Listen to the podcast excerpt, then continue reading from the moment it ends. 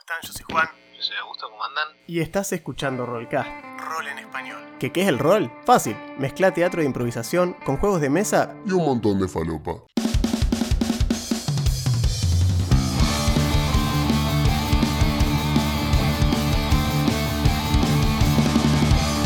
Pasá y sentite como en tu casa. Vas a escuchar análisis de sistemas, builds de personajes y muchísimas Tal vez demasiadas, dirían algunos. anécdotas, referencias fuera de lugar y de las cosas que nos gustan. Somos hijos de nuestra generación y ya estamos viejos para ocultarlo. Elegí un lugar alrededor de la mesa y tira iniciativa que ya arrancamos.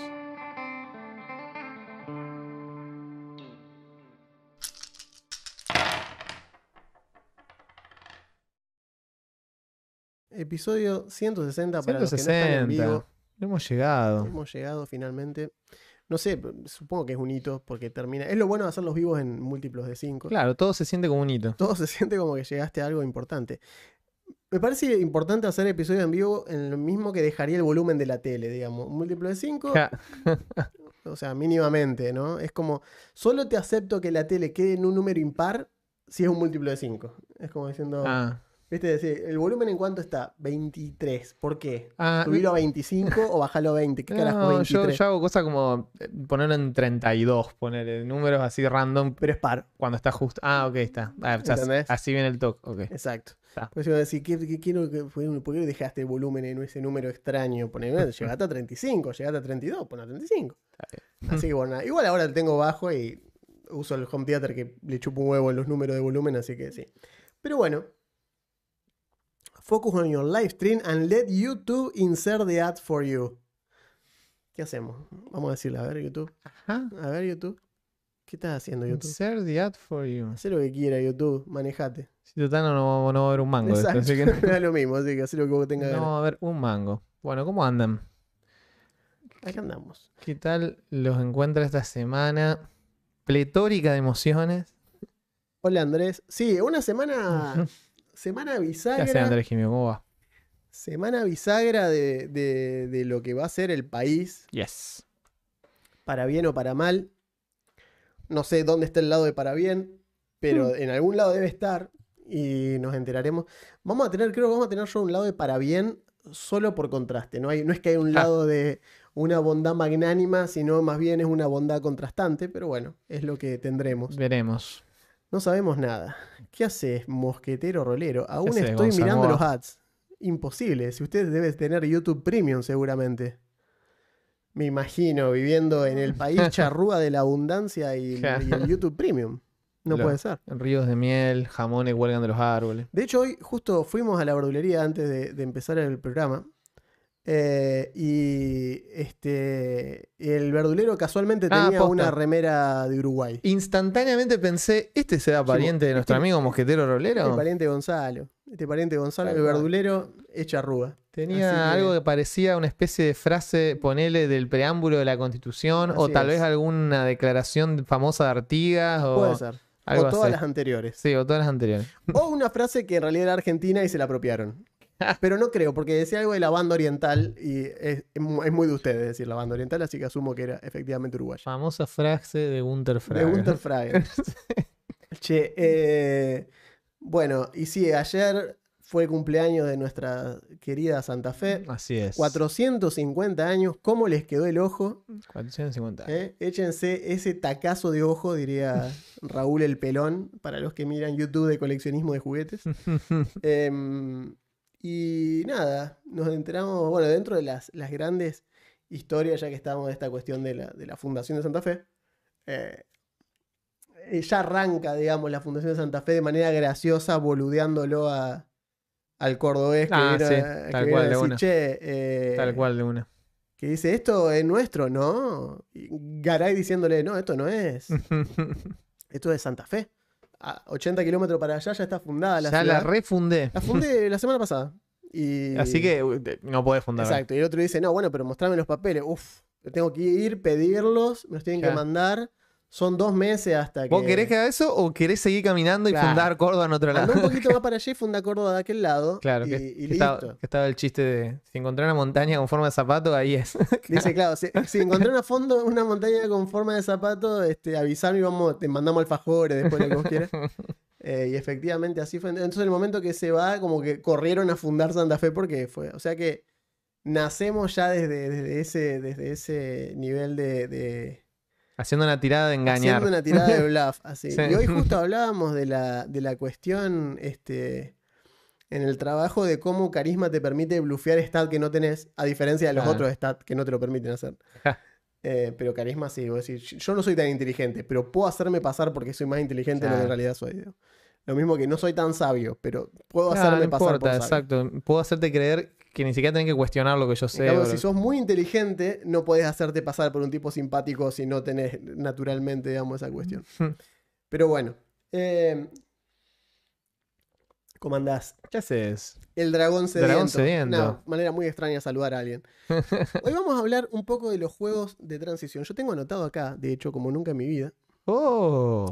No, igual tampoco te emociones tanto, tengo anotado tres No, no, pelotudeces, no, pero tengo anotado. Uno, PF2 de rata. ¿Elfo signo de pregunta? Exacto. Literalmente es todo lo que dice acá. Dice PF2 de rata, punto. Bueno, salieron la rata de Ah, sí. Pathfinder 2 para el core, Importante. GM Core y Player Core. Y quería hablar esto antes de tocar el tema principal porque, de hecho, le damos tiempo a que, que se conecte más gente después y demás. Salió la rata Ujú. de ambos manuales, en los cuales aclaran un par de cosas Sí. importantes. Y lo que tuvo de bueno esta vez fue que no esperaron meses para sacar la rata. Salió una semana, perdón, salió día uno. El- los juegos salieron a la venta, o sea, los, los dos libros nuevos oficialmente salieron a la venta el 15 Se y desconectó el 15 salió la de rata. de internet. ¿Cómo? Se desconectó de internet de mi iPad. Ah, el iPad, no me hagas asustar, boludo. no, no, Pensé no, que era el no, stream. no, mi dije, iPad eh, se acabó muriendo. Ah. Ahí va, ahí vuelve. Eh, de cosas, sino cambia No, de ahí está, está, banda. ya, ahí volvió. Cambia de banda, hacete... Ahí volvió. No, deja de escuchar Mética, anda a escuchar. Claro. Escuchá mirando un ratito. Listo. Y em, estuve viendo que eh, nada, ¿no? O sea, lo sacaron el mismo día que salió el manual, lo cual está muy bien, Estuvo bien, sí. eh, porque no suele pasar, suele, se- suele, como digo, suele pasar un mes, un mes y algo antes de que las cosas salgan las de rata, pero acá como le dieron 15 días de changüí a los Claro. creadores de contenido, Ya todo el mundo ya había visto. todo lo que había para señalarle se lo señalaron antes. Ya todo el mundo se había espantado igual que nosotros con, Con el, tema, con el tema de la muerte. Porque, bueno, eso cambió. Cambiaron varias cosas. Y es más, la rata incluso trae modificaciones retroactivas para el core. El core. Para el core, para cosas que todavía no están en el, en el, player, en el player. Como Por el ejemplo, los campeón. conjuros. Sí, los conjuros, el campeón. Los conjuros, el campeón, la clase de campeón, recuerdan que dijimos que todavía no está, va a estar en el Player 2, pero surgió este tema de, che, volaron los alineamientos. Entonces, ¿cómo mierda mantengo el campeón andando si no tengo los alineamientos? Y bueno, la Claro. cuestión fue precisamente eso. Que es como fundamental. Hicieron un redconeo retroactivo de decir, bueno, Esto va a salir en el otro libro, pero Exacto. mientras tanto. mientras tanto pueden ir usando, si ya tenés un campeón en la party, o mejor Claro. dicho, tenés alguien que quiere jugar campeón y no salió todavía, bueno. Claro, o sea. Y, es, y ustedes quieren jugar con las reglas nuevas, digamos. exacto, exacto. Porque ahí está la cuestión. Sí, ese es el tema. Eh, pero bueno, un poquito es. Permiso, ¿no? Sí. ¿Eso es al máximo? No, eso es al mínimo. Está bien, ahí debería estar. Yeah. Eh, entonces, la cuestión es. eh, entre otras cosas, más allá del campeón, que explica un par de cuestiones Sí. respecto al anatema. Sí, sí, es como que le tenés que dar bola a los edictos ahora. Tenés que darle sí bola a los sí. edictos y lo que te dice es que para ser campeón tenés que estar santificado. Y hay algunas deidades que no tienen santificación, Hmm, porque no lo permiten. Por ejemplo, claro, Es una deidad que no tiene santificación porque es una deidad neutral. Tiene sentido. Entonces no tiene una forma de beatizar. Hmm. Entonces te dice, ¿qué hago si mi personaje es de una. es campeón de una deidad que no permite la beatización? Eh, en ese caso, te dice el manual, son excepciones que podés hacer y que simplemente te vías, o sea, te tenés que regir por las anatemas y eh, principios que tiene la deidad en su cosa. Como diciendo, la deidad jamás haría esto y siempre intenta hacer tal cosa. Basate por esos códigos y vos los heredás, básicamente. Eso sería la forma más fácil, más fácil que, que- que puede de resolverlo. Hola, Cristian. No los puedo escuchar. Bueno, problema, no hay es hora de problema. bardear Mar del Plata sistemáticamente. Es cierto. Ja, ¿vieron qué estúpido que el león marino ese? Che, eh, bueno, nada, eso por un lado. Así que bueno, si quieren chequear el tema de la rata, Sí. está gratis. Es De Pathfinder, es van a paiso.com barra Pathfinder barra FAQ y ahí está. Frequently Asked Questions. Ahí está, así que lo pueden chequear. Está la rata completa, es gratis, lo pueden revisar, no hay ningún problema. Y en Archive of Nethys ya está habilitada también la cuestión esta, o va a estar durante los próximos días, que puedes tildar qué opción querés y ellos Sí. actualizan las erratas Te mete toque. un toggle. De hecho, también el otro día compartieron, eh, creo que fue Peter que compartió en el Discord eh, la noticia, la publicación de Fantasy Grounds de que va a incorporar el core, de que vas a poder Eh, migrar tu campaña. Podés migrar todo, podés elegir, también va a tener un toggle que dice qué versión querés Exacto. jugar si tenés las dos. Exacto. Y podés importar las cosas de una en la otra. Lo que pasa que, por ejemplo, los, no sé, monstruos nuevos ya no tienen alineamiento, Exacto. ponele, eh, cosas de ese estilo. No, y va, va a haber. Yo les diría que ah, para jugar en. Para jugar en lo que es. eh, para jugar en lo que es eh, Virtual Tabletop, si van a usar FG, eh, por ahora, yo les diría que usen la, vieja y le modifiquen las cositas que tienen ganas de modificar. Hmm. Esa es mi recomendación. Em, primero porque... ¿Qué haces, Cato? ¿Cómo andas? Hola, Cato. Primero porque este, no creo. Primero que eh, actualmente los manuales originales, es decir, el core y demás, están 600 pesos cada uno en Steam. Mientras que el GM Core y el Player Core nuevos está 3 lucas 800, 4 lucas preimpuesto, o sea, 7 lucas por manual. Sí, está caro. Entonces, si bien viene con el PDF gratis, que eso es algo que es un- como una cuestión que Sí, tienen. está bueno, sí. Ellos siempre tuvieron ese arreglo que vos podés canjear el PDF si compras el producto por FG, te dan como el código para canjear en drive-thru. Ellos siempre tuvieron ese arreglo, ya lo hemos mencionado veces anteriores.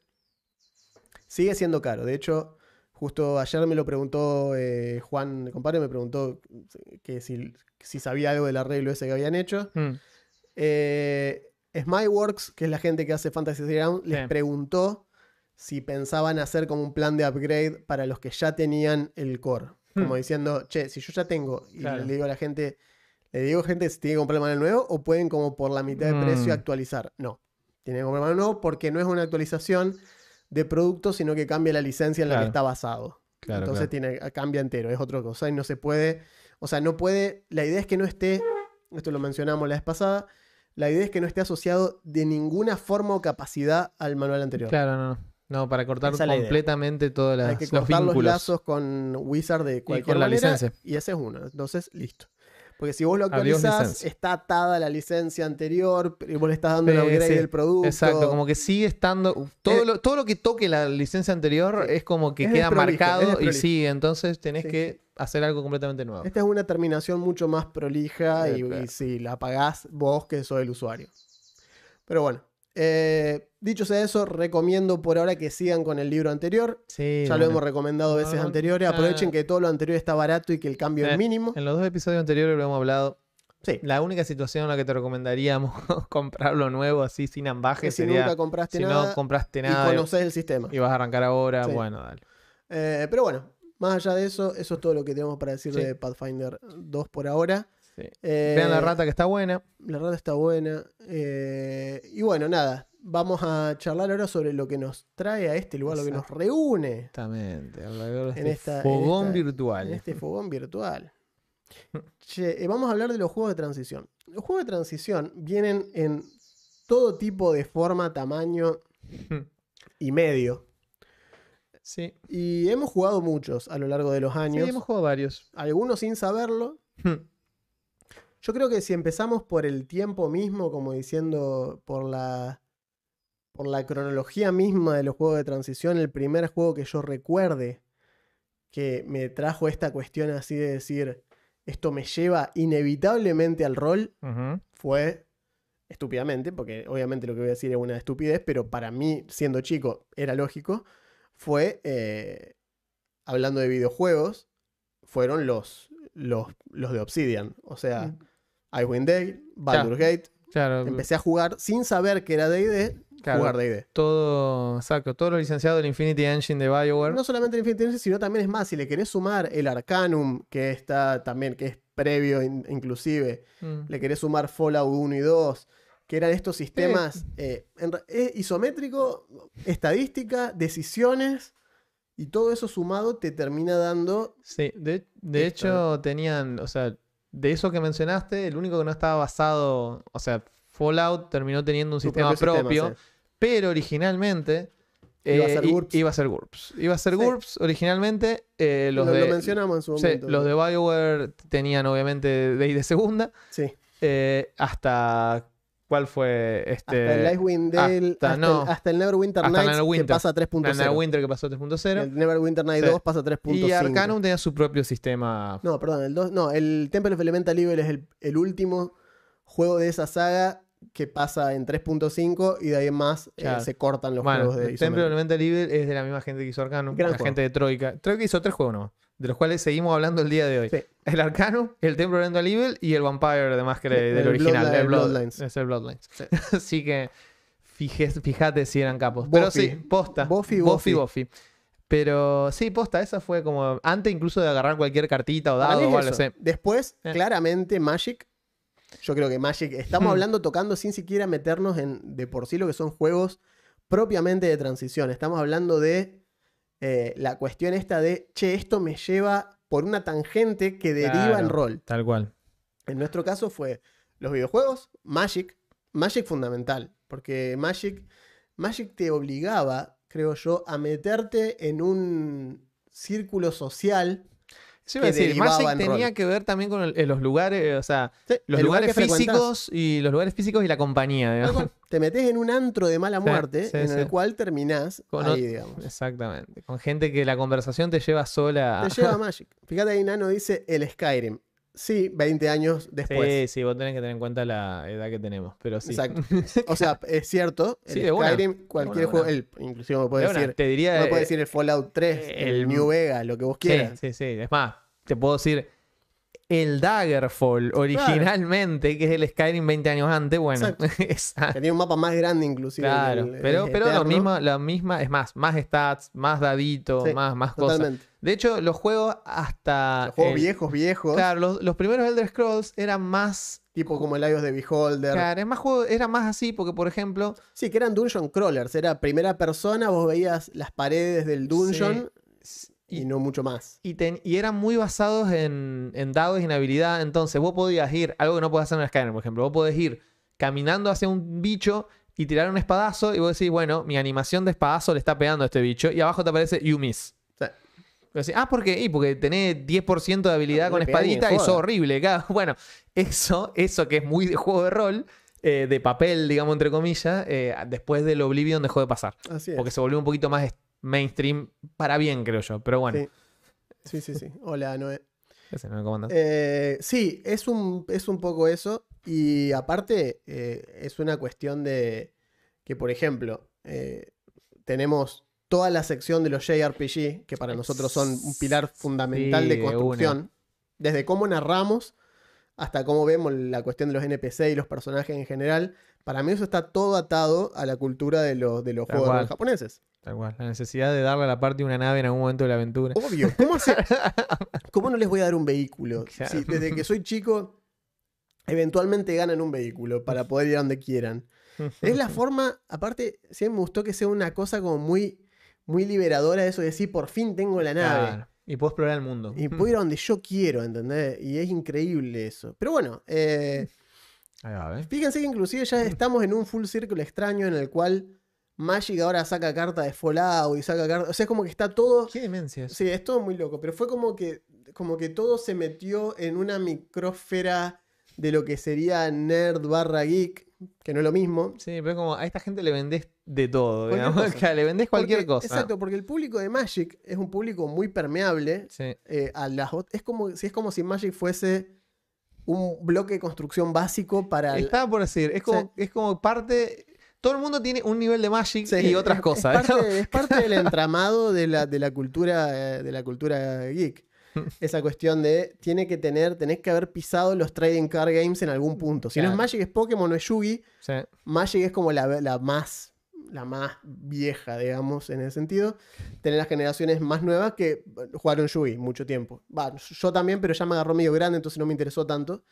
Eh, como que aparte, lo que ya, ya lo charlamos esto, el arte de Yui es It's all over the place. Era como, Sí. ¿por qué tengo esto que parece hiperrealista y esto al lado que es un chibi dibujado con crayones? No, no, para, para, para. Devolveme Magic, no. Me hace mal. me hace mal. Esto me daña. Eh, entonces, bueno. Y Pokémon, ni hablar, está muy atado a la franquicia. Pero bueno, Pokémon es otro ejemplo. Ah, pues sí, Pokémon es un juego de rol. Es un juego de rol, hecho y derecho, con estadísticas, con todo lo que vos quieras. Y Hola. César, ¿cómo andás? Eh, así que o- imagínense que también viene por ese lado. Pero bueno, pasando toda esta etapa de las cosas previas no hechas intencionalmente Claro, para llevar la gente al otro lado, nos empezamos a cruzar a partir de determinado momento con este tema de dame juegos de mesa que sirvan como transición Claro. específica para llevar a la gente al rol o bien que se hayan hecho con licencias de rol Sí. y que se transformaron a juego de mesa porque había un nicho. Sí. O juegos, yo agregaría una tercera categoría que sería juegos que agarran un montón de sistemas de juego de rol, los destilan Mm. en una aventura y te digo cosas como el Descent, el, el Clank, ponele, que es más juego de mesa que rol, pero son el mismo, el mismo, ¿cómo es? El Zombicide y El esas cosas de ese estilo.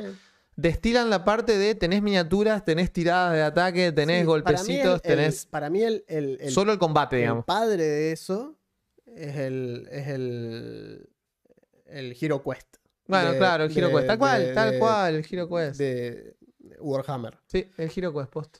Es el Que es primer, bien viejo aparte, sí. primer- sí, años 70 y pico. Sí, sale junto con el auge de D&D, Sí, eh, que estaba Games Workshop, digamos, ideando Warhammer, ya estaba Warhammer establecido. Es, creo que es previo a 40k o sale casi junto con 40k, pero es cuando es estaba. Warhammer Fantasy. Y es como que agarra esta cuestión y decir, bueno, similar a lo que hizo D&D, en lugar de ejércitos te damos estos cuatro héroes solos que tienen que meterse en, esta, en este dungeon, controlado por unos magos malvados y orcos, y ir limpiando el dungeon, juntando tesoros. se- es muy fácil morirse. Mm, Hay decisiones reales, los jugadores se pueden poner de acuerdo o no para limpiar una habitación. Muy similar, es uno de los pioneros en eso. Y sí, de ese tipo de juegos vienen, terminan viniendo después juegos como sí, Zombicide, como todos estos juegos de, por ejemplo, el último, eh, ¿cómo se llama? El de... Hace poquito jugué uno que es eh, algo de la casa. eh, es uno Lovecraftiano que tenés Ajá. como... Sí, es... No va a salir el nombre ahora, obviamente, porque esto me pasa por hablar de cosas que no tenía planeadas. Pero es uno tipo de terror Ajá. Ajá, sí. que uno juega con el bicho y los otros cuatro jugadores juegan eh, la gente que va a destruirlo, digamos, básicamente. Y de hecho vos tenés tu propio manualcito del monstruo que te dice, por ejemplo, te tocó el poltergeist Ah, y vos sabés lo que es hace como el el, Es como, como la- el la- como el Betrayal de House of the Betrayal Hill. of Hill House. Eh, eh, eso, ¿cómo se llama? Betrayal de House of the Hill. El- la, tra- la traición en la mansión de la colina. Es. Tiene una Bueno, versión es. estándar con una expansión Bueno, y claro, una versión Legacy que estaba muy yo, no, yo conozco el que tiene todas las expansiones. eh, jugamos ese. Está bueno ese. y me tocó hacer el poltergeist. y- Claro, está bueno bueno. porque es- vos sabés, lo único que sabés es que al principio, al principio del juego todos cooperan, pero en algún momento va a haber, eh, se llama el hunt, Sí. el hunting. Uno de los personajes uno se va a está volver- maldito, sí. Claro, uno se va a volver eh, antagonista de los demás. Sí. Y, Y, entonces es en algo ese distinto. punto, de golpe te dan a vos, te decís, bueno, me tocó a mí, agarrás un manualcito que te dice cómo jugar el bicho, Claro. y los otros tienen que lograr un objetivo antes de que pase una cierta cantidad de turnos para lograr limpiar la maldición, y si no, pierden. Eh, interesante. En este Ah, caso bueno. creo que ellos tenían que poner cinco velas en forma de pentagrama en el piso y yo les tiraba cosas con el poltergeist para que no puedan. Bueno, ese tipo de cuestiones. Pero también empezaron todos esos juegos cooperativos de mesa. Salió el de la BPRD de Hellboy. Salieron millones de este estilo. Sí, pero verdad. hay tantos que posta, es, no tiene sentido porque es. Salió como este subgénero de, de Amberi Trash. Como estos juegos llenos de miniatura. Sí, tal cual. Concentrados solamente en combate y solamente Sí. en movimiento. Y Y, con, muchas veces con reglas fiddly que también te hacen acordar. O sea, ¿qué quiero decir con reglas fiddly? Reglas muy granulares que tenés que acordarte, estilo, Sí. eh, el ataque se tira así con este dado, salvo que estés parado bajo una ventana, en cuyo caso se tira con este otro dado. Y vos, ¿por qué? Así son las reglas. ok, bueno, dale. Sí, sí, Y eso recuerda a el rol más viejo y rancio, digamos. Más tipo, más tipo, tipo sistemas abiertos de construcción básica, como Claro. tiene, qué sé yo. Como precisamente, como GURPS o como eso, o como, ¿cómo se llama el otro? Eh, uh, este sistema viejo que también es una sigla, son tres letras así. eh, Ah, sí, como es. que era el del Señor de los Anillos, fue uno de los primeros que licenció el Señor de los Anillos. Sí, pero, pero No me va a salir el Sí, no, no, Pero, bueno, era no uno, de es esos, RP, era uno de esos no. sistemas, sí, que suena a como si te ART, esos sistemas así viejos, viejos. A FJP A del rol. FJP, claro. Eh, em, que bueno, están precisamente contados, contados así. eh, y nada, tienen esa granularidad de decir, bueno, tengo todas estas excepciones que tenés que tener en cuenta. Y bueno, nada, es otra opción. Es ¿Cómo que rancio ese Cthulhu? eh? Vos sabés perfectamente, vos lo sabés mejor que nadie, que es medio rancia la cosa, pero no tiene nada de malo. El queso Roquefort es rancio y es mi queso favorito, digamos. Mm. Así que está todo bien. Eh, pero bueno, a lo que voy es que ahora, de hecho, sea de paso, salió el manual nuevo de Chaosium, que tiene el BRP, Sí, muy bueno. el Universal Role Playing System nuevo, sí. que está muy cheto, lo estuvimos hojeando. Eh, y está muy, muy lindo. Si, lo- si no lo viste, eh, fíjate, lo podés encontrar y está ya está online, digamos, disponible. Está inclusive en venta la versión tapadura. Pero el sistema es el, digamos, el sistema agnóstico de setting. O sea que tenés para armar lo que vos quieras con el sistema nuevo. Está muy bueno. Me gustó, me gustó. Aparte, la idea del juego de, de, de siempre me pareció un juego interesante, esta cuestión de la estadística y apuntar a estar por debajo del, del umbral. Parece una cosa copada. A mí sería Misfortune. Eh, No me está bueno. Así que este sistema usa eso y te, te enseña cómo usarlo. Bueno. Si querés poner magia, si querés poner armas, si querés Sí, poner artes el- marciales, lo que vos quieras. El D100 es. El D100 fue algo que después se usó un montón. Y está. ¿Cómo es? Está este revival que fue hace unos años. Que se llama. ¿Cómo se llama? Ah, Mitras. Bueno, Mitras también. Mitras y RuneQuest. MERP, ahí está, ahí lo dijo Gonzalo. MERP, ese es el sistema, gracias. Sí, exactamente. Genial, Merp. Ahí va. Ese era el que decía yo. Ese sí. es. Sí, el tema del D100 se usó mucho siempre y está re bien. Ahora, eventualmente empezaron a aparecer productos, como decía, específicamente de Sí. vamos a tender un puente. Sí, sí, sí. Va a ser tan lindo hacer un puente. Y por ejemplo, el otro día tuvimos el gusto de jugar Critical. Así es. Critical está publicado actualmente en Argentina por Devir Argentina. Bueno, Yes. si, si están escuchando en México, lo publica Devir México. En Colombia está Devir Es un Colombia. producto de. O de Viriberia si está Devir en Iberia España. si están en España. Y si están en Uruguay, Devir Argentina. no, no sé si tienen Devir Ah, ¿por Uruguay. qué en Devir Creo Uruguay? que tienen Devir, no sé si tienen en Chile, o, pero creo En que es Chile LATAM hay, directamente. En Chile sé que hay, en Uruguay no sé si hay. Eh, pero si no, avisanos, Gonza, y te conseguimos acá. Estás a un buquebús de distancia. Eh, Jugamos Critical. pero jugamos Critical. Y el sistema me nos pareció eh, muy copado. La verdad es que plantea una, un juego muy transitivo al rol. Y nos tocó verlo. O sea, probamos jugarlo. Probamos jugarlo precisamente porque dijimos. Lo publica Devir. Y como tenemos buena onda con ello, dijimos, listo, de paso lo probamos. Sí, nuestro amigo Lucas de Estratagema nos prestó, nos Nos prestó una copia. Em, el juego se llama Critical. eh, La fundación. claro, temporada 1, La Fundación. Sí. Porque estaba pensado para hacer, te lo dice en la caja y es real, te dice, Episódico. es bien cinematográfico, Sí. bien episódico y los episodios duran media hora, 40 minutos cada uno. Sí, Posta. trae nueve episodios la primera caja. Y de ahí más las seasons eh, van así, digamos, como nueve episodios por caja. Tengan en cuenta que si lo juegan eh, más o menos cada uno tienen para, si, si lo organizás para hacer, qué sé yo, dos episodios por juntada, te va a durar, sí, cuatro juntadas. Si lo querés jugar con un grupo de amigos, es lo que decimos siempre. En este caso, ser un juego de mesa, lo pueden comprar entre varios Sí. y está bueno. Está bueno. Eh, la idea de la, la gente es, bueno, allá está la, en inglés, la segunda temporada ya salió. Sí. eh, y creo que el año que viene sale traducida Sí, al español. Y bueno, es una trama lineal, porque en esto es como una serie de televisión en la cual el, el episodio siguiente vas a llegar al episodio siguiente de una manera u otra. Pero el juego, a diferencia de otros juegos que son así como transicionales, en este hay un narrador Sí. Con pantallita de con DM y todo. pantallita y todo. La pantallita tiene todas las reglas del lado de adentro, Sí, la más importante. bueno. Tiene muchas ayudas visuales, por ejemplo, decir, bueno, Eso la, es- pareció muy bueno. la escena es en una central nuclear abandonada. Tomen esta carta donde está dibujado muy buen arte, una central nuclear abandonada. Sí, muy bien. Me hizo acordar mucho, le, le mencionaba ayer justo, era Me hizo acordar mucho al arte como el Mysterium, las locaciones del Mysterium, Ajá. si lo jugaron alguna vez. Esas cuestiones tipo fotorrealista pero estilizado. Entonces, si vos decís, está en una callejuela abandonada y te muestra y te dice así. Entonces, ¿qué hace el juego de bueno? Bueno, primero lo que se plantea, que me parece muy interesante, es que agarra ciertas cuestiones que uno está acostumbrado, siendo DM o jugador de rol, a decir, bueno, me lo imagino cómo es, o narro cómo me imagino que es, o inclusive veo la imagen y narro lo que estoy viendo. Y una vez que les terminé de narrar con detalle, les muestro la imagen si tengo, y si no tengo, no les muestro nada. Total, ya se hicieron a la idea.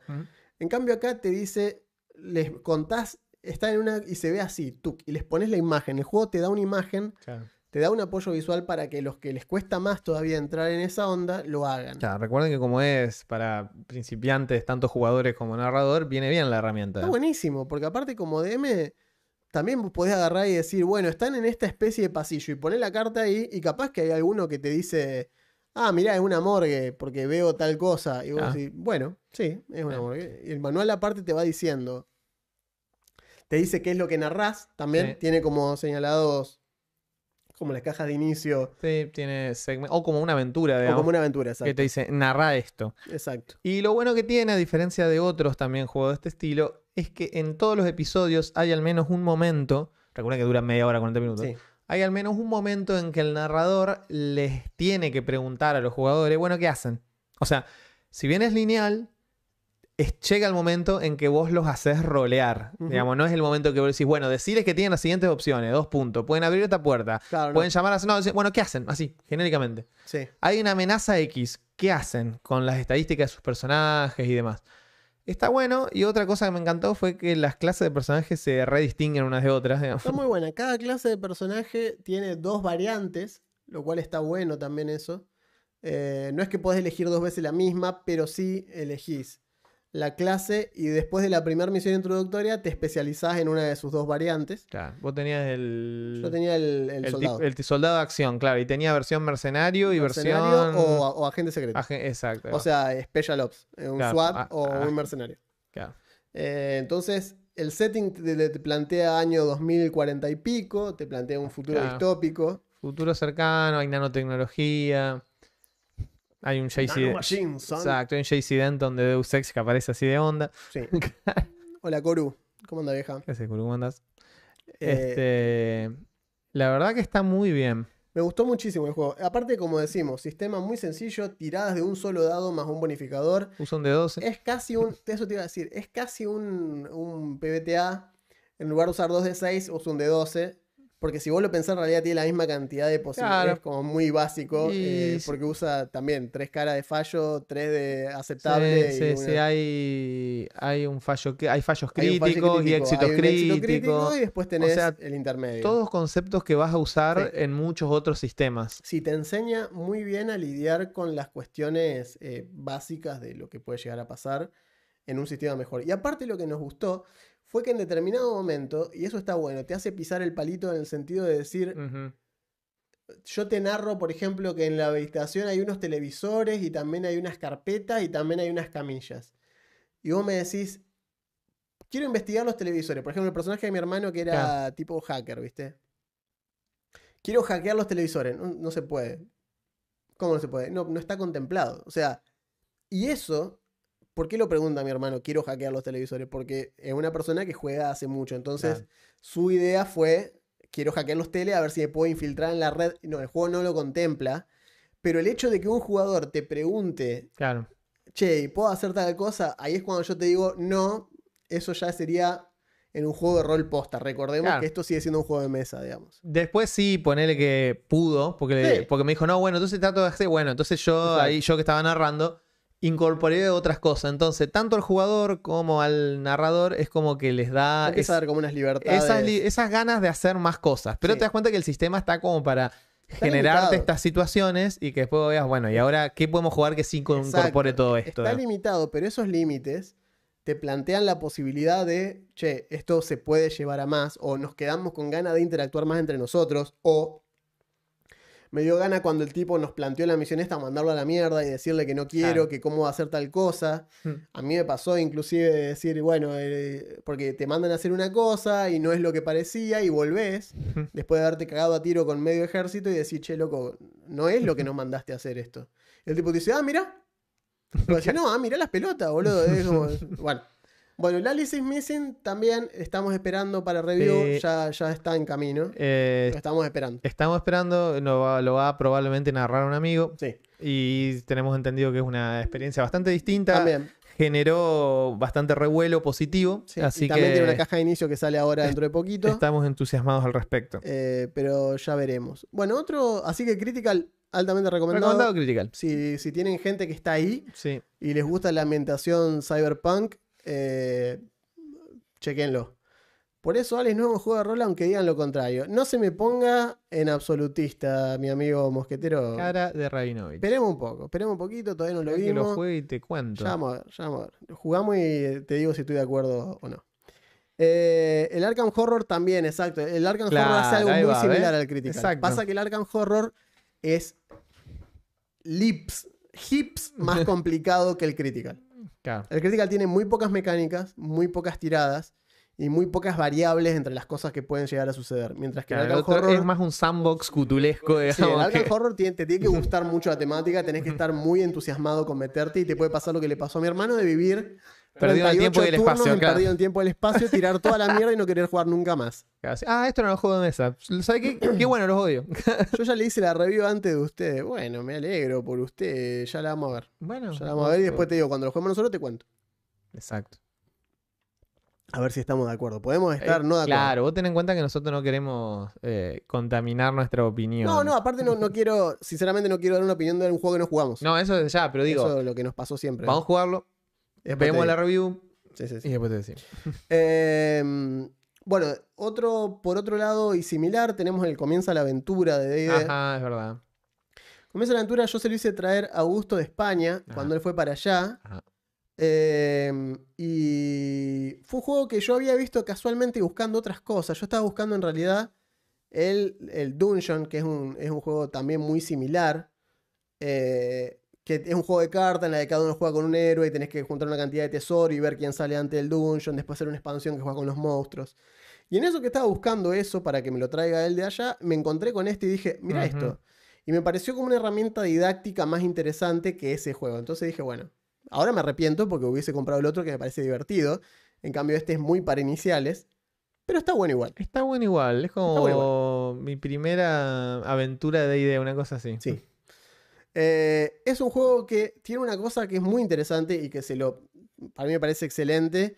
Y ojalá el Critical hubiese sacado eso. Entiendo por qué no lo hace, pero me parece una cosa muy buena que hace el- el- el- este jueguito. Y es que cada turno el narrador cambia.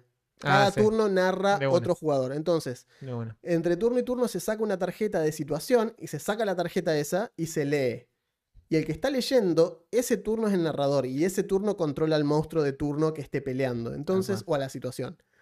Entonces está bueno porque pone a todos los jugadores en el rol intercalado de narrador. Claro, tal cual. En el Critical es más como un juego de rol tradicional que tenés que elegir quién va a narrar. Sí, creo que igual lo, lo charlamos cuando Sí, lo terminamos de jugar. Recontra diría uno por, uno por Sí, episodio. uno por episodio que narre otro y Es todos van probando. Es muy fácil Eso está muy igual.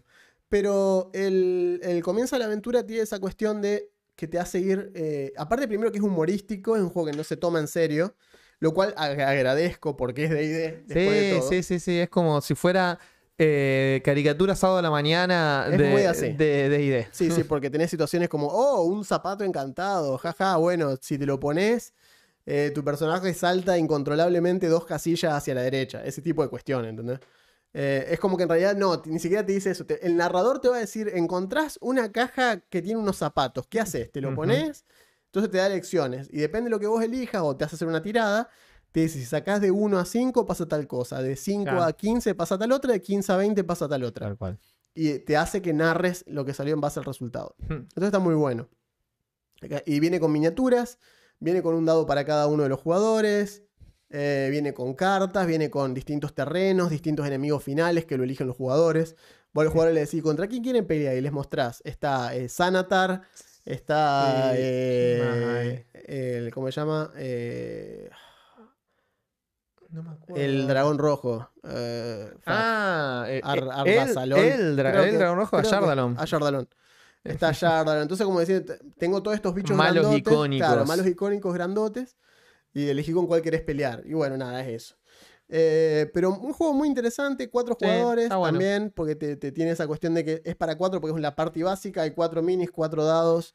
Yo diría que no tiene mucha rejugabilidad en el tiempo, pero lo que puedes hacer es, una vez que cumplió su cometido, tipo eh, libro. Canibalizalo. Sí, lo puedes canibalizar, se lo puedes dar a otro grupo diciendo, tomá, ahora esto les corresponde a ustedes. Y Mm. así es bueno como semillita. Yo creo que sí. Crítica a la fundación, Martín. Sí, sí, ese mismo. Exactamente. Exactamente. ese. Eh, Eh, dice Nacho, Fiasco me parece muy buen juego como transición, pero creo que ya es un juego de sí, rol propiamente dicho. Fiasco es un juego. de Tengo entendido que sí, no lo Sí. jugué nunca, pero creo que está considerado un juego de rol posta. Para mí, Fiasco es un juego de rol, sí. Tiene su propia cuestión ya.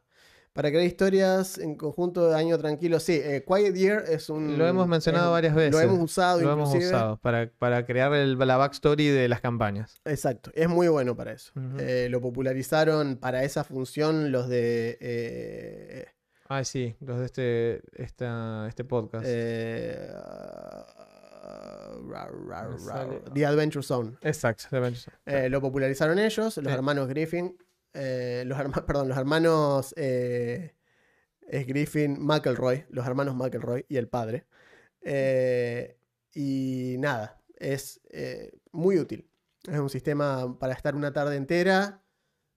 charlando y viendo cómo se puede, es muy fácil de customizar, aparte puedes bien. sacarle cosas, agregarle, nosotros le agregamos cosas, le agregamos Sí, estos sí. recursos que te da, le pusimos recursos limitados que podían gastar.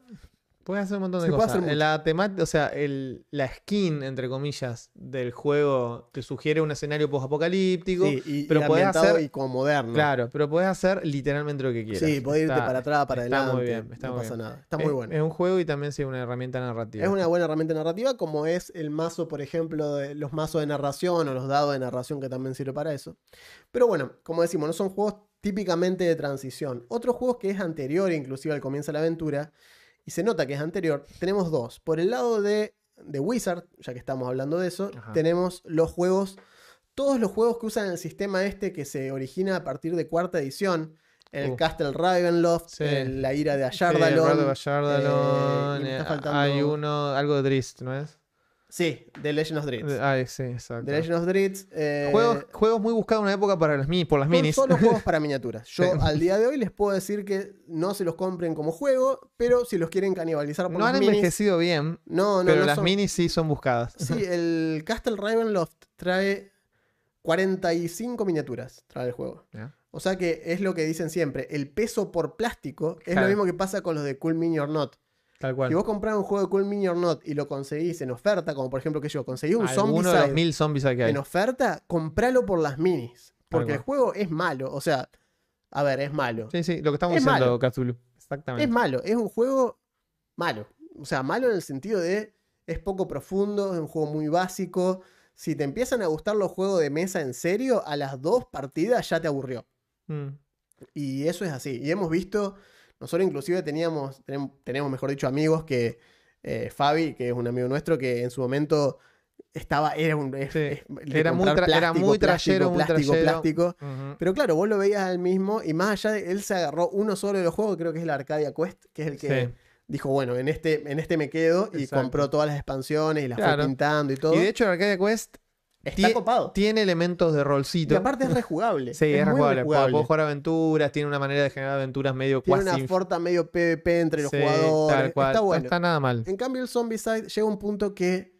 Primero que se vuelve un grindeo contra el tablero, Sí. porque es la- el juego juega a meter la mayor cantidad de enemigos posible y vos no te dan las manos para matarlo y perdés una banda. Claro. O sea, de cada seis veces que probás pasar un escenario, tal vez lo pasás una Claro. Que es la y es estadística. el chiste. Es la estadística estándar de los juegos. O sea, los juegos cooperativos. Estoy hablando de juegos de mesa. Uy, ya. Sí, es que ya desde Perdón, hoy te veo hacer eso. Déjalo, déjalo, después desde, lo hoy, tomamos. desde hoy que dije, no le voy a tumbar. Sí, tumba- Y lo tumbé. Tumbó en fin, no, Gundams. en fin, no se cayó. Que es lo importante.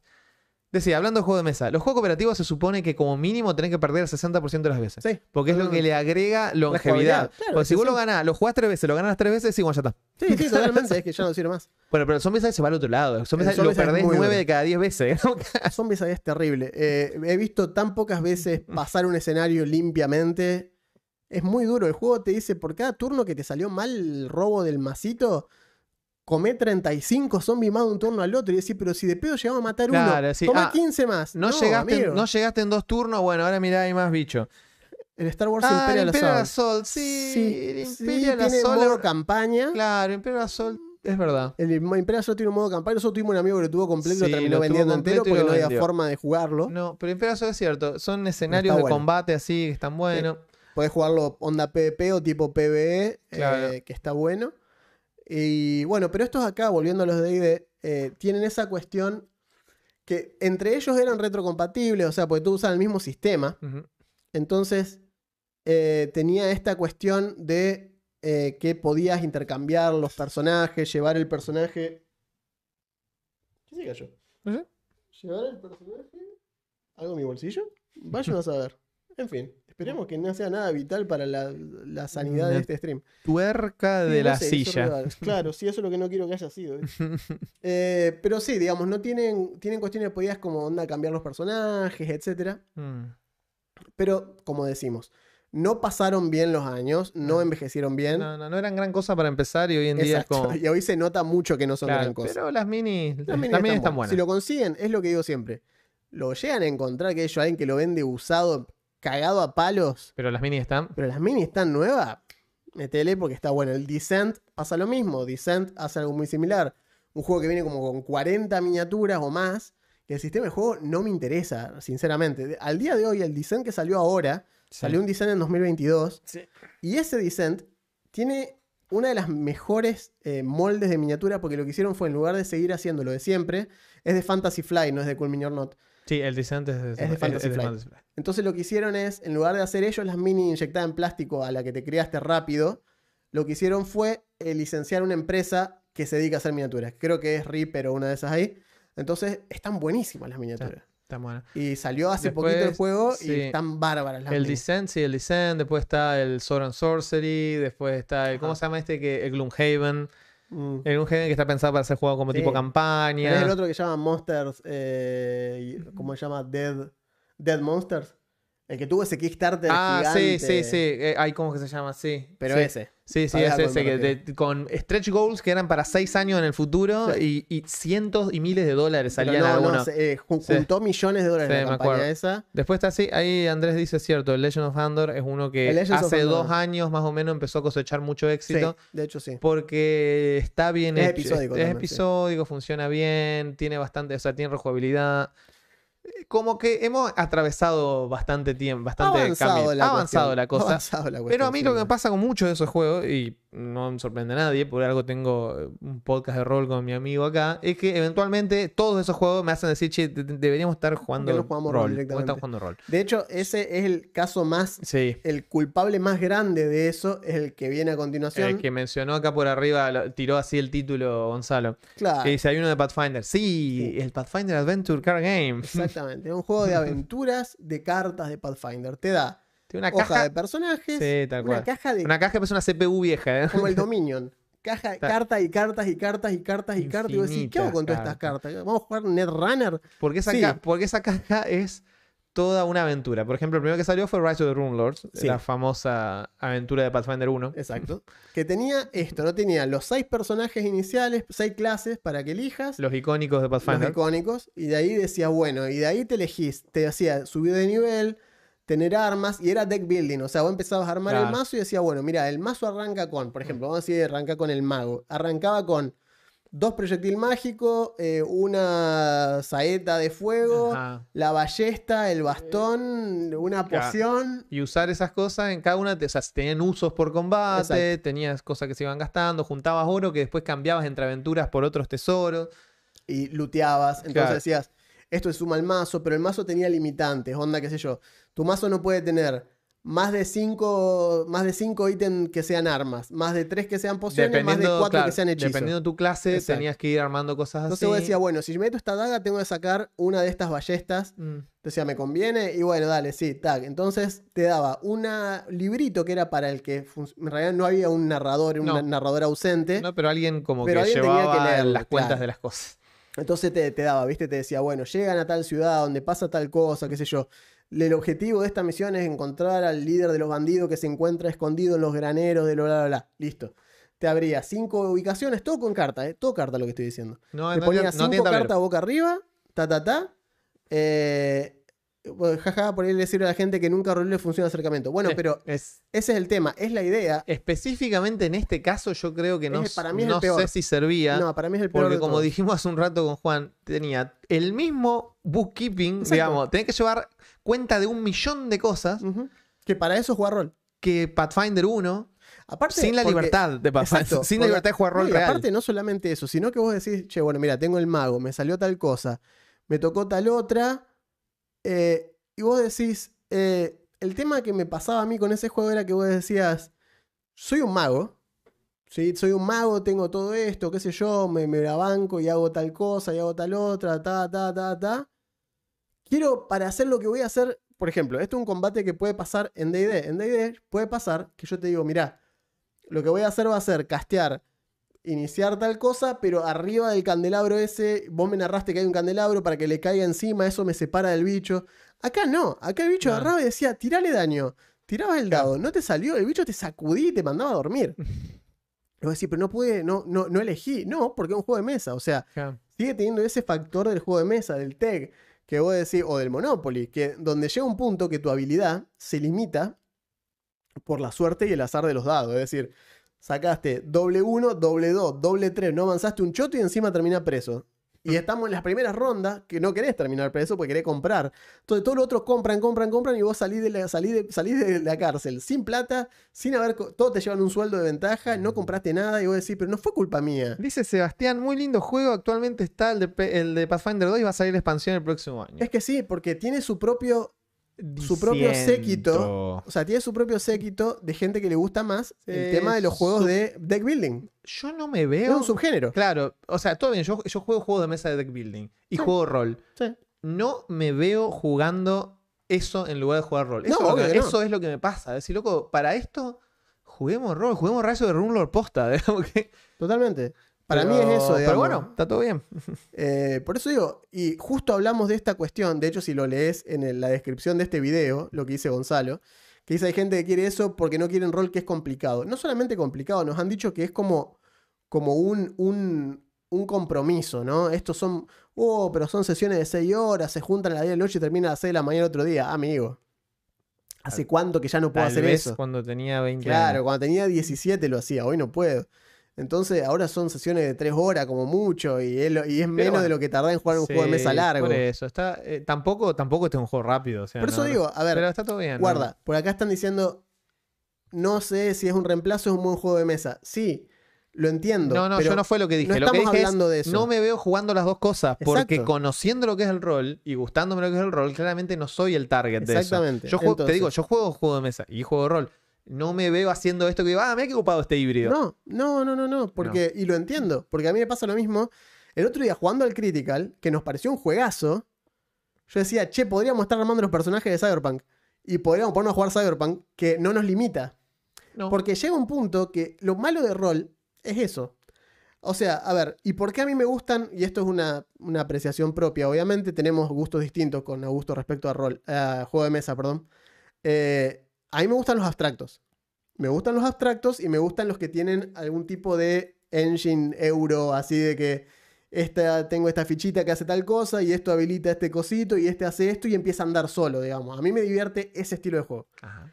Eh, y me gustan los abstractos. O sea, me gustan los juegos que no representan una cosa específica, sino más bien acomoda esta fichita de colores que hacen tal cosa y pone los vidriecitos en la capillita y pone los, bloquecitos en el cosito y mira qué lindo los puntitos que me da por juntar los colores. De una. Ese es el estilo de juego. ¿Por qué me gusta ese estilo de juego? Porque en rol no lo puedo hacer. Para todos los demás existe un sistema, digamos, y es como que prefiero jugar rol. Pero es una cuestión de que llega un punto que me siento limitado por el juego de mesa. Mm. Y es como que vivir en esta esfera, en este diagrama de Venn, en el cual tengo juego de mesa, juego de rol, videojuego y media, y todo eso se, se condice en lo que soy yo, pero y todos esos puntos se tocan en algún, en algún momento, ¿viste? Entonces, rara vez se tocan el de juego de rol y el de juego de mesa. Rara vez. No, casi no suele pasar. Igual, igual sí, estoy de acuerdo. A mí me Pe- pasa eso, digamos. Es como que tengo esa cuestión. Pero, digo, por las dudas, Fíjate si, el root, si ejemplo, alguien... ya, que, ya que estamos. El root. ¿cierto? Me encanta como juego de mesa. El root me parece un muy buen juego de mesa. Posta, lo, lo probé, lo jugué dos veces y me gustó mucho. Y Augusto me dijo, estuve dirigiendo root, que es PBTA. Está buenísimo. Y ese sí me interesaría jugar porque el root lo que me pasó fue decir, qué lindo que es el setting, qué lindo que es el arte de, de coso de, de, De Kyle Ferrin. de Kyle Ferrin. Y decía, qué bueno estaría un juego de rol de esto. Así no juego más el juego de mesa y me pongo a jugar un personajito de, de rol directamente de esto que tenga su propia vida. Que claro, es que justamente el- en el juego de Root hay distintas facciones, un juego de estrategia, entre comillas, en los que vas peleando por lugares en un bosque, etcétera, con animalitos antropomórficos.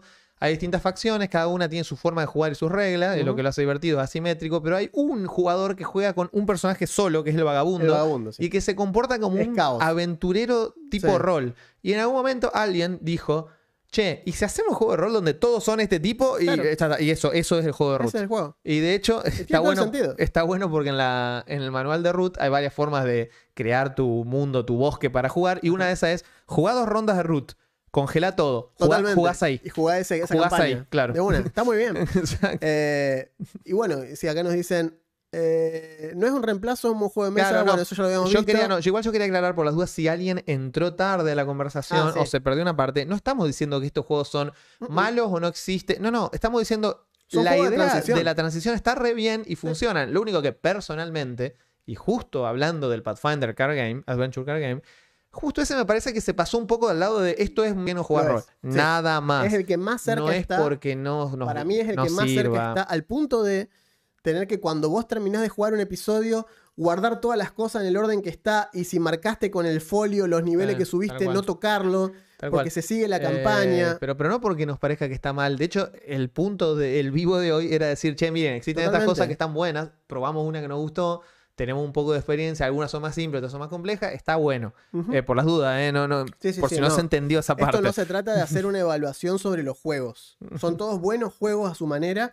Inclusive lo que hablamos del Zombicide y de los Ameritrash en general. Pero sí, no si- por nada les va tan bien. Claro. La gente los disfruta Claro, muchísimo. tal cual. Yo jugué muchos de esos y fue mi acercamiento, porque para mí fue al revés. Fíjense, en mi caso, a mí no había que traerme al rol. A mí había que llevarme a los juegos de mesa, que era muy distinto. Y una forma de llevarme es con plástico.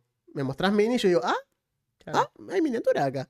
Así jugué muchos juegos que eran malísimos, pero tenían miniaturas. Como por ejemplo, que yo, el, no sé. eh, a mí el Shadow Over Camelot, por ejemplo, nunca me gustó, no me parece un buen juego, pero tenía minis. Y las pinté yo y me parecía interesante. El Sight, yo pinté las minis de Augusto. Y lo jugué y me pareció un muy buen juego. Lindo juego.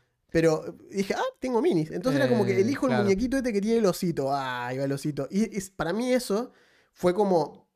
eh, ahí era la forma de traerme a mí que sí jugaba rol a los juegos de mesa. Entonces, yo creo que está bueno saber dónde agarrarse para atraer al público específico que querés Ah, atraer. Tal cual.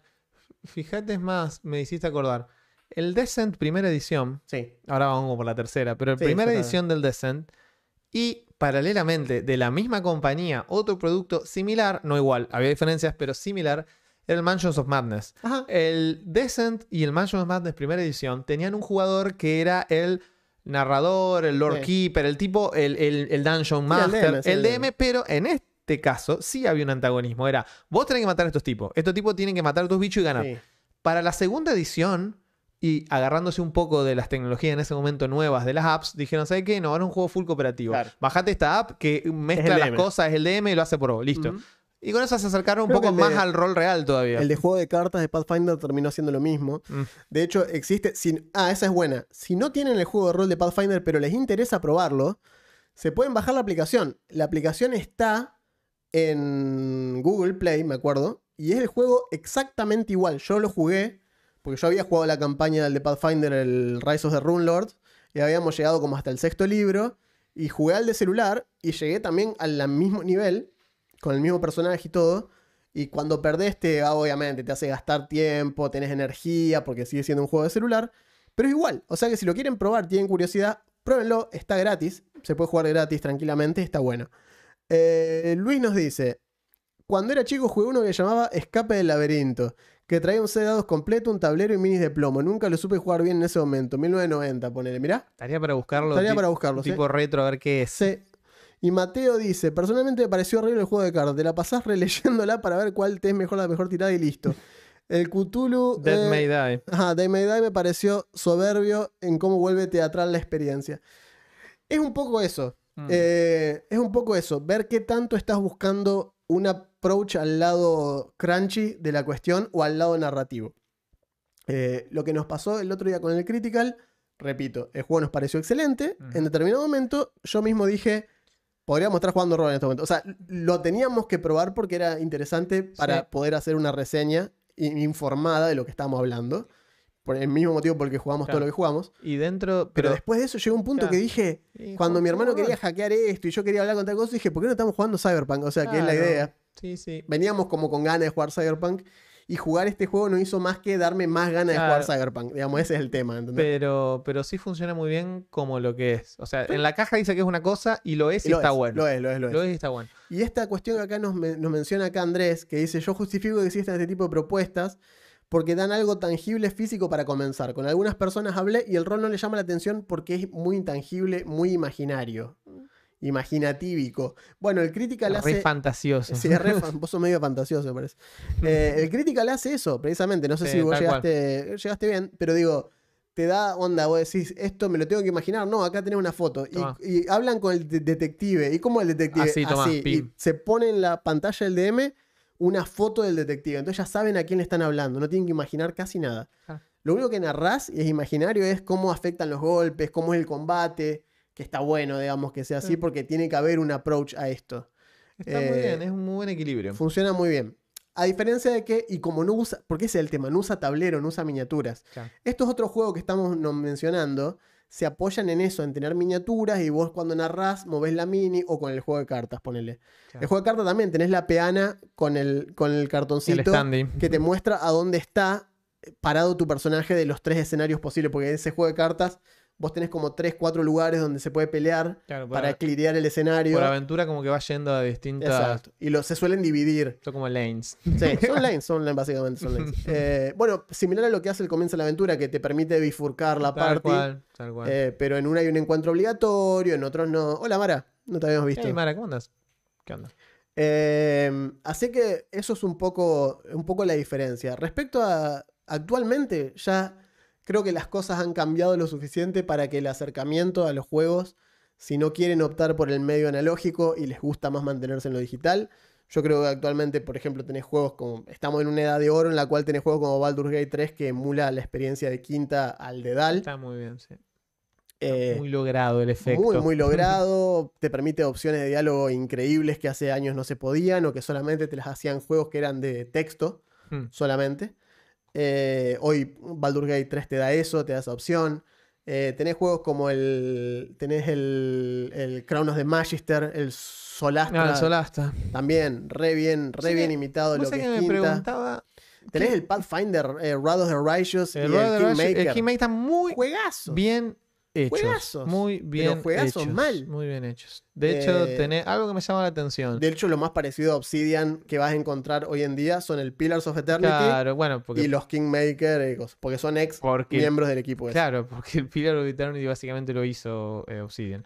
Pero, Monolith, eh, sí. sí, pero, pero sí, a lo que iba. A mí me llama mucho la atención porque ha pasado que no haya pegado más esto, que haci- haciendo otra vez lo del círculo completo. Del Pillars of Eternity 1 y 2, No grandes un juego de rol. grandes juegos. ¡Ay! Sí, existe, bueno, me imaginé, pero me no le dieron nada de No. manija y, y quedó casi como un proyecto de fans. ¿Qué sistema usa? Eh, no me acuerdo en este momento. Pero, oh, pero no me acuerdo porque quedó ahí en, Sí, sí, en sí, una nota al pie. Pero es muy raro porque el setting está buenísimo. Está buenísimo. Está buenísimo el setting. Posta que sí. Eh, sería cuestión de que lo agarre alguien y diga, ¿sabes qué? Le voy a hacer con Orc. Sí, sí, totalmente. Claro. No sé, pero está muy bien. Sí. Eh, Eh, el BG3 es tan de de quinta que tiene exactamente los mismos problemas que el juego de rol. Claro, bueno, obvio, porque está muy, está muy hecho a imagen y semejanza. El Kingmaker es un juegazo. Sí, está muy bien. Kingmaker es un juegazo, lo que sí es PF1, o sea que Sí, saben a lo que, se, a lo que se van a enfrentar. Nos quedamos con las ganas de que salga uno Starfinder, eh, lamentablemente. No entiendo por qué. ah, Espero que ahora con la salida de segunda pero, edición. Pero viste cómo es el sci-fi siempre O sea atrás que- de la Sí, fantasía, vos loco. sabés que lo estamos notando, inclusive hablando con Debir, que estamos como un poco más al tanto de lo que son el tema de las ventas, de los sistemas. Y es increíble cómo le cuesta remontar a Starfinder atrás de Pathfinder. Está buenísimo. Anda bárbaro. Para mí, o sea, para mí es el sistema superior de los dos por setting. Me gusta más el sci-fi a mí. eh, y es como que no entiendo por qué no tiene más relevancia. Le cuesta un Eh, montón. pero sí. bueno, cuesta, cuesta mucho. Se ve que estamos en una etapa. eh, fíjate que los 80 fueron. Los 80 y los 90 fueron pro sci-fi, nada de fantasía. Sí. Los 90 Eh. particularmente. En los 90 la fantasía desapareció. En los 90 no había fantasía. En los 90 era todo sci-fi, todo futuro, todo robot, todo androide, todo cyborg. Eso eran los 90, digamos. En los 80 sí había mucha fantasía. 70 y 80 particularmente mucha fantasía. 90 era todo futurista. Todo futurista. Eh, o sea, finales de mediados de los 80, finales de los 90 es todo futuro, cyborg, bla, bla, bla, post-apocalíptico, etc. El 2000 es la era de lo post-apocalíptico y lo distópico. Y ahora estamos de vuelta en fantasía otra vez. As- Asumo que dentro de unos años volverá a tocarnos. Es pendular. Pero creo que más bien el problema es que nos estamos acercando tanto a la distopia cyberpunk en la vida real que nadie lo quiere Ah, jugar. pero ya, sí, pero ya dijimos, la diferencia es que no Toda la ¿dónde, parte fea. ¿dónde están los ¿Dónde están los Edge Runners? ¿Dónde, está la gente? Está mi ¿Dónde auto volador. Claro, ¿dónde está Johnny No Silverhand poniendo una no- bomba claro, nuclear? No quiero el hambre y las corpos rompiendo todo, Claro, boludo. Dame sí, la otra parte. Lo de la bomba nuclear fue que en 2023, en, Sí. en la ficción. 2023, eh, Johnny Silverhand pone la bomba Claro. y la saca. Eh, Nunca debieron cancelar Firefly. Para mí, vos sabés que lo de Firefly, hay un episodio de One Theory que lo explica muy bien, que es cuando se enojan por la cancelación de, no me acuerdo si es de Babylon 5 o una cosa así.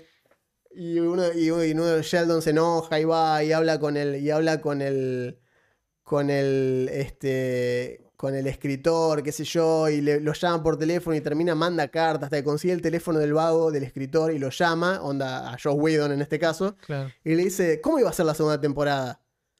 Ah, ajá. No, bueno, me alegro que no la hayan hecho entonces, tú, y cuelga, porque nunca iba a poder vivir con la expectativa Claro. de la gente. Y, y en ese sentido, Firefly se fue como así en un, en un, en un blaze of glory. Y se fue de la, de la fue en un buen momento. Se fue en el momento de que la gente 20, 30 años después sigue pidiendo que vuelvan. O sea, eh, lo hizo bien. O sea, Exactamente. eh, o sea, si los Simpsons se hubieran terminado en el Oh, año, en el 11. año 2000, claro, en la temporada 11. ahí. estaríamos diciendo, loco, hito de Podría haber más qué, Simpson, eh. increíble, ¿eh? Qué Lástima que no increíble. hicieron otra. En cambio, ahora estamos en la 34.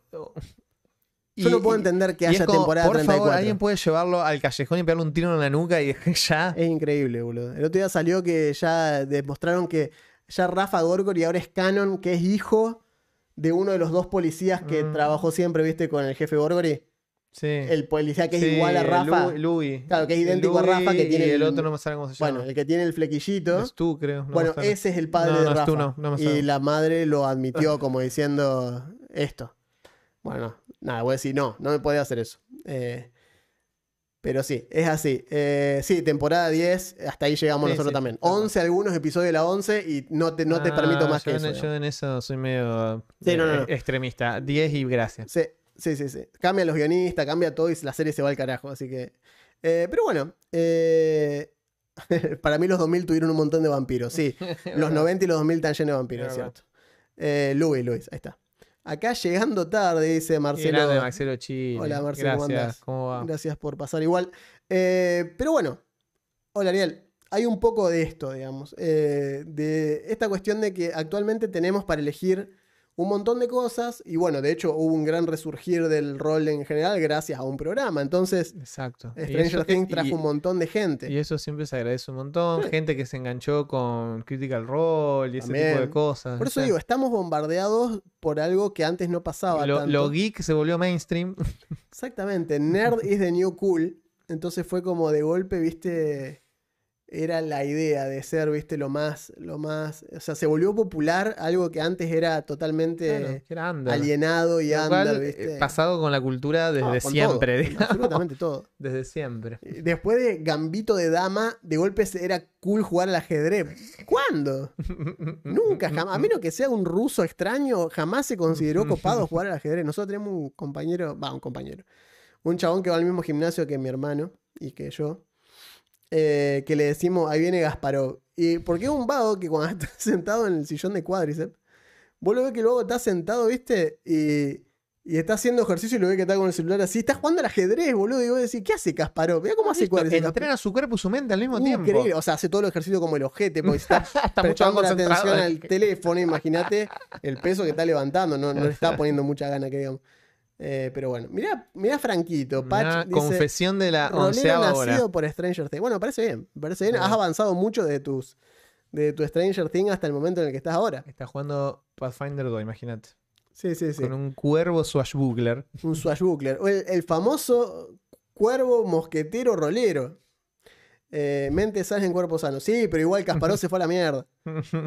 Eh, está re loco Kasparov. Eh, pero bueno, nada, no, bien, igual, se ha progresado. No, no, no lo intentes, pero hacete cualquier otra cosa. Escucha un podcast de ajedrez si querés, que un tipo te diga, y entonces agarra y hace C7 acá a, a H8, y que otro diga, no, sí, y vos decís, no entiendo nada lo que están diciendo, chicos. Pero bueno, eh, eso es básicamente nuestras recomendaciones. Entonces, Yes. si quieren, si tienen un jugador nuevo, nuevo, nuevo, que le gusta la temática actual, eh, esta cuestión, Critical va muy, muy eh, bien. Es de este tipo serie de espías, Muy serie con intriga, está Sí. muy bien. Muy, muy bien. Eh, si les gusta tipo la cuestión esta más medieval, pueden intentar con... eh, hay otros juegos que los van a arrimar a esa mecánica sin ser específicamente de D&D. Eh, puede ser...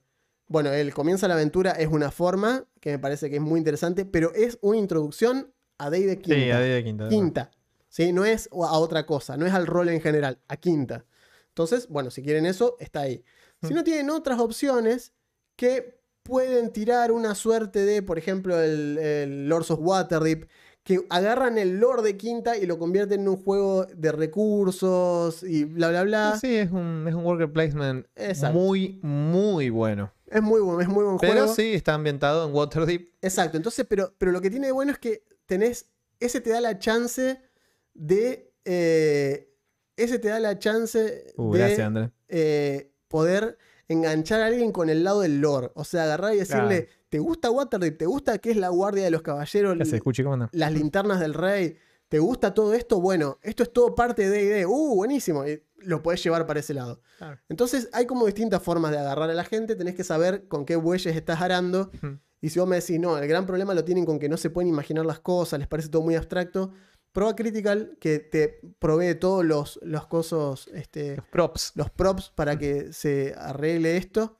Bueno, acá, acá el Cuchi, acá está mi hermano. eh, les estaba contando recién de eh, Kasparov que tenemos en el gimnasio, que hace ajedrez y cuádriceps al mismo tiempo. Eh, che, me recopó el tema del Year, pero da para jugarlo en familia. Sí, Sí. tranquilamente. Sí, sí, sí, sí, sí. Tranquilamente. Es puramente narrativo y vas dibujando un mapita. Es lo que Así haces. Es- necesitas una hoja de. Literalmente, una hoja 4 en blanco, un lápiz para cada uno Ah, y el mazo, nada más. está. Me pareció que Gonzalo estaba hablando de eso. Dale, gracias por el update. Ah, lo Eh, del Que es 2021. parecido al de, al de Burning Wheel. Con dos Viste, yo algo bien agarrado y no me acordaba qué era. Pero Sí. es como que no le dieron mucha bola. Ah, el del Pillars of Al de sí. El mundo después, después está buenísimo. buenísimo. Pero Sí. bueno, en fin. Eh, Sí, veremos. una lástima, posta. Es- veremos. Tal vez alguien lo agarre y le da más bola. Eh, Igual si no lo hicieron después del, del Dreadfire del segundo, ya no lo veo pasando. ¿eh? no, a menos que algo le dé De hecho, bueno, relevancia fíjate lo que fue el juego de rol de Dark Souls. Pijazo atómico. Oh, sí. Dios, nadie habló más de eso después. No funcionó, no funcionó. Fue un hack de quinta horripilante que ahí quedó. Y encima ahora quedó atrapado en la OGL anterior y Juá. explotó.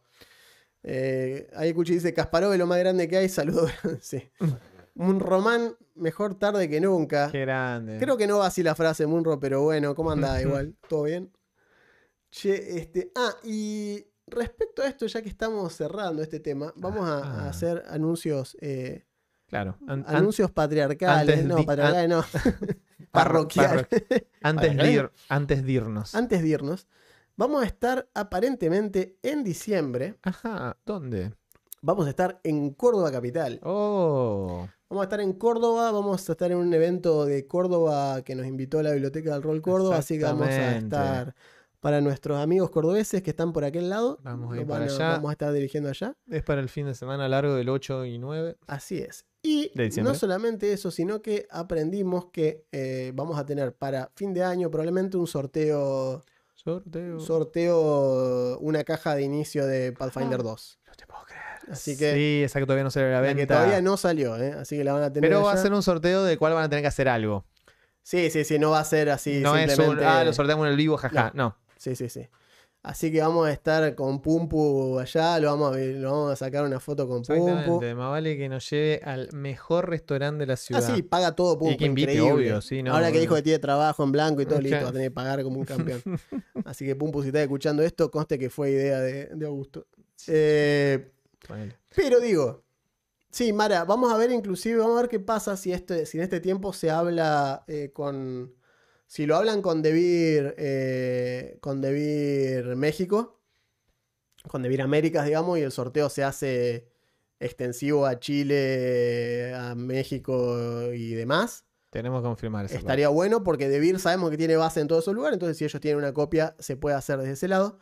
Pero bueno, eh, si no, será solo para territorio argentino. Exacto. eh, y nada, Si la venía a buscar te sale bueno, medio cara, digamos. vamos bueno. a ver, vamos a ver qué se puede hacer. Eh, pero bueno, vamos a tener una caja de sorteo de Pathfinder 2 de inicio que todavía no salió a la venta. Vamos a tener una para estar acá. Eh, ya le vamos a comunicar cómo se hace, Exacto. cómo se participa y todo. Estén atentos. Sí. Veremos, veremos qué sucede. Pero bueno, Pero bueno, es una, buen- es una noticia es que una buena darle. noticia. Es una buena noticia. Y bueno, como siempre, gracias a Debir por, Yes. por el apoyo. Claro, por continuo, bancarnos. Por bancarnos. Ya hace como un año que estamos así Hace un trabajando año, sí, hace casi que- un año, estamos a una semana de que se cumple un año que empezamos a colaborar con ellos. Y ha funcionado. Sí, ha sido una, es una relación muy buena. Así que bueno, de hecho, a Córdoba, si vamos a, dibujar, vamos a dibujar, a dirigir a la biblioteca allá, a lo de Córdoba, vamos a estar yendo con Debir, como fuimos a Rosario. Eh, veremos, veremos qué pasa. Exacto. Así que si quieren jugar Pathfinder, caja de inicio que los dirijamos, Sí, vamos a estar vayan allá. corriendo a Córdoba. Muy bien. Nos Bueno. estamos, nos estamos viendo la semana que viene probablemente. Así no voy a hacerlo de leer los comentarios porque porque se va a romper todo el coso que tengo hecho para el chat. Ah, es verdad. Es verdad, porque está, estás transmitiendo esa parte. estoy transmitiendo de esta parte y si llego a tocar acá rompo todo y si abro otra pestaña se cae el stream. Así Explota que todo. Así que no, ¿saben estamos- qué? hay limitaciones técnicas. Después, Esperen al episodio que claro, el viene. episodio que viene veremos. Total, ustedes saben que cosa que comentan, cosa que se les responde, así que no, ya está todo respondido. Así es. Eh, nos estamos viendo entonces Muchas la semana que viene. Muchas por gracias estar, por haber pasado. participar. Una charla gente, interesante. sí, hemos hablado de un montón de cosas. Recomienden bien. este episodio si tienen a alguien que digan, che, no sabemos qué jugar. Claro, tal cual. Mira, te tiramos opciones Pásenselo. y también Son todos piensa- juegos que se consiguen acá. Sí. Se consiguen en Estratagema, se consiguen en Akataka. Pueden hablar, preguntar, leer el catálogo, inclusive de los juegos que son así de este estilo de transición. Y sepan, si no lo sabían, que existe todo un mundo de juegos de transición que pueden recomendar a gente que está ahí, en el borde sobre jugar o no jugar. De una, de una. Así que nos estaremos hablando entonces la semana que viene, creo Así yo. es. Así Hasta es. ese entonces, señoras, señores, señoritos, señoritas, yo soy Juan Yo soy Augusto, gracias. y esto fue Rollcast.